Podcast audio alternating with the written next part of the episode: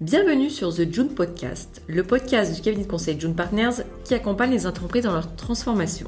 Je suis Camille et aux côtés des collaborateurs, nous vous proposons des épisodes autour de la finance d'entreprise, des sujets opérationnels ou encore industriels.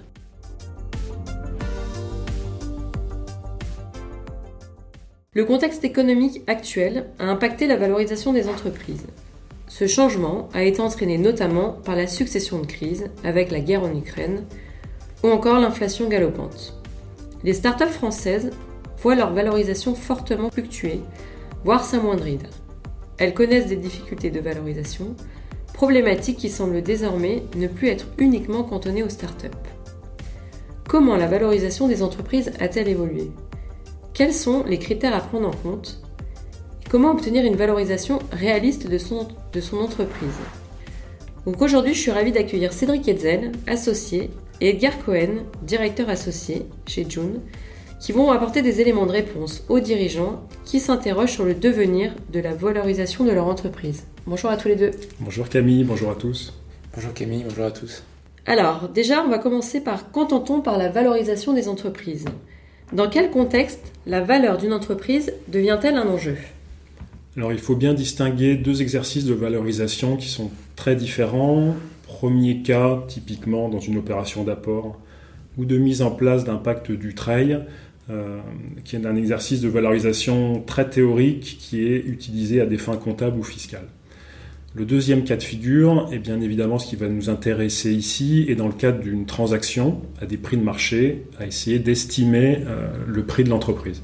Il y a peut-être aussi un, point euh, qu'il faut souligner, c'est que le contexte de, de valorisation d'une entreprise peut être aussi fortement orienté par euh, la décision d'un management d'augmenter la valeur créée et de se projeter à 5, 10 ans.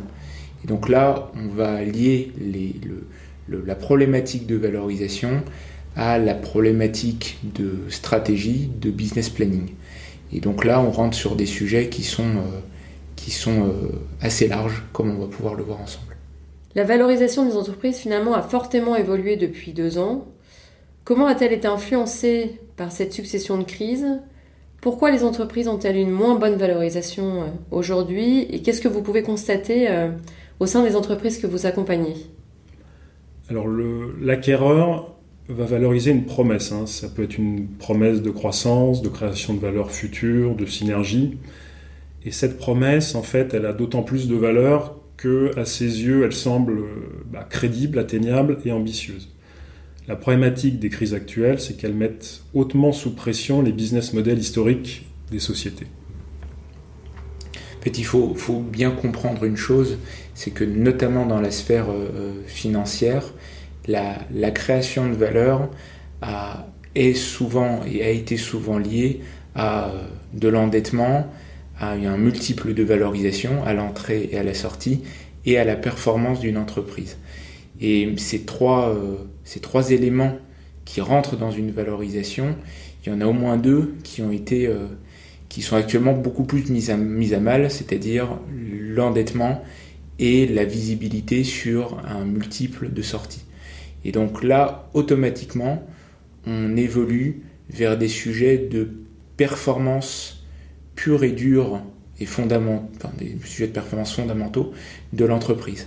Concernant les sociétés de la, tech, la French Tech, euh, en fait, cet effet-là des différentes crises est d'autant plus exacerbé que, euh, effectivement, euh, l'acquéreur ne peut pas s'appuyer sur un historique très long, et puis on a des, des effets de multiples de valo très élevés et assez agressifs qui sont fortement chahutés et qui mènent à des corrections sur le prix qui sont très significatives. Quels sont vos conseils pour avoir une valorisation d'entreprise qui soit réaliste? Alors la première réponse, ou tentative de réponse à cette question, c'est déjà le projet, l'ambition qu'on va fixer pour la société. On l'a dit, l'acquéreur va acheter une promesse future de résultats, de croissance, de rentabilité, de génération de cash. Euh, et donc il faut que cette vision soit à la fois la plus claire possible, la plus dérisquée euh, et la plus ambitieuse. Et le travail préparatoire est extrêmement important sur cette phase-là, puisqu'il va consister à challenger assez fortement à la fois les actionnaires et les managers dans leur euh, stratégie et leur feuille de route opérationnelle et financière. Il faut souligner qu'un exercice de valorisation, ce n'est pas qu'un prix sur euh, les titres d'une entreprise. C'est très souvent, notamment bien évidemment dans un cas transactionnel, c'est lié à une offre juridique et à un projet. Et ça, il faut, il faut jamais l'oublier.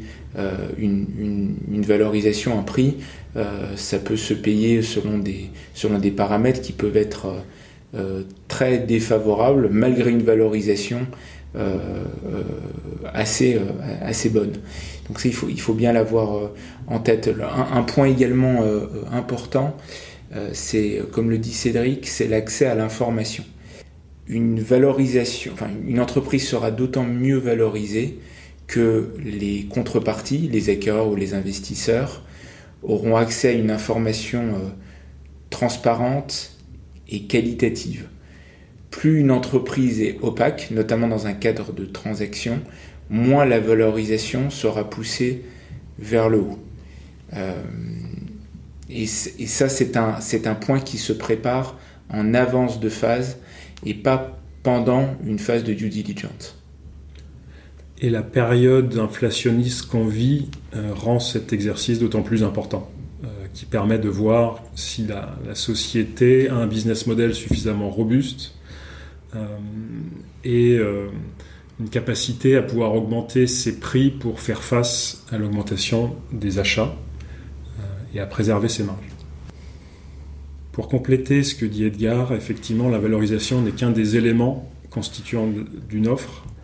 Euh, et, il arrive très fréquemment que l'offre retenue par le vendeur ne soit pas celle qui a la valorisation plus élevée, puisque ce que le vendeur va regarder, bien évidemment, c'est aussi la solidité, la crédibilité de l'acquéreur, euh, sa stratégie future, dans une optique de préserver euh, l'emploi, le site, l'ancrage territorial de la société ou du groupe.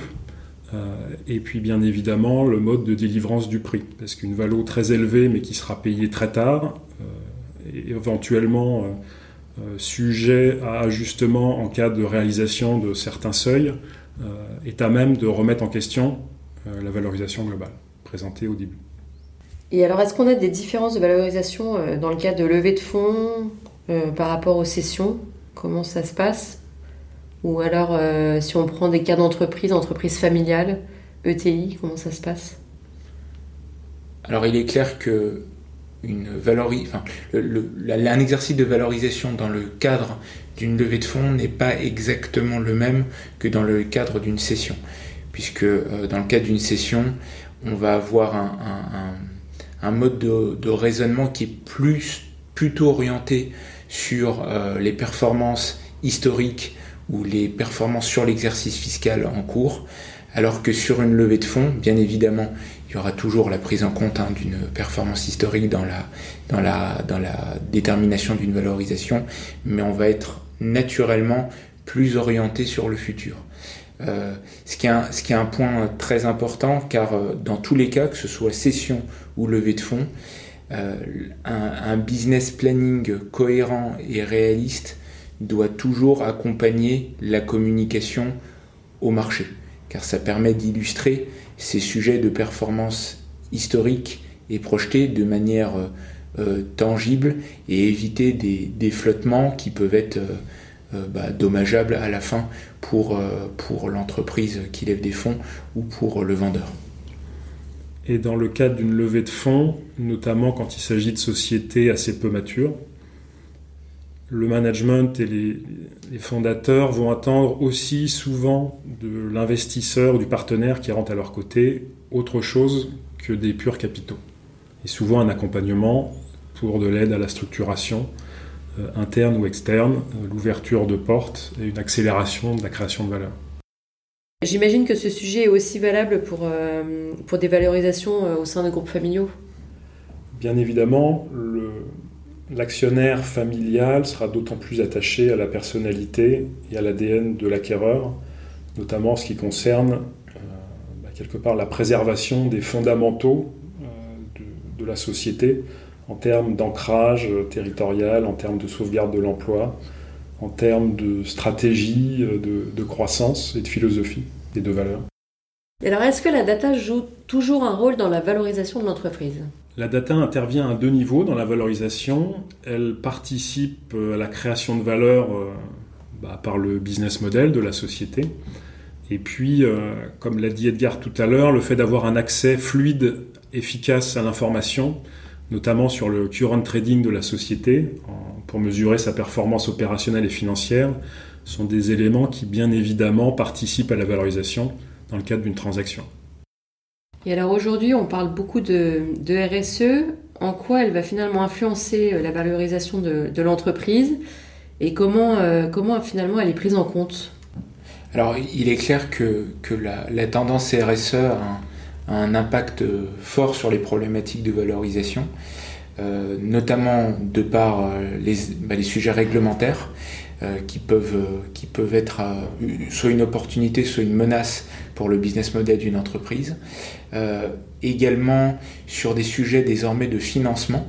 On remarque que les problématiques et la tendance RSE peuvent être des facilitateurs pour des accès à des financements beaucoup plus facilités qu'auparavant. on a également le sujet RSE qui vient, qui vient toucher la gestion du consommateur, notamment pour des entreprises en B2C. Donc on a Enfin, c'est loin d'être un, effet de mode, c'est un effet très puissant sur, euh, sur le sujet de la valorisation et qui maintenant doivent être adressés par euh, l'ensemble des entreprises euh, dans des contextes de cession, de levée de fonds, d'acquisition ou, ou d'opérations de haut de bilan de manière, de manière générale. La valorisation de l'entreprise résulte de l'historique et de l'amélioration de sa performance. Il s'agit finalement d'un exercice dynamique qui doit se confronter à la réalité d'un marché, à la négociation et à un projet. Merci beaucoup à tous les deux. Merci. Merci Camille. Et à très bientôt pour un nouvel épisode.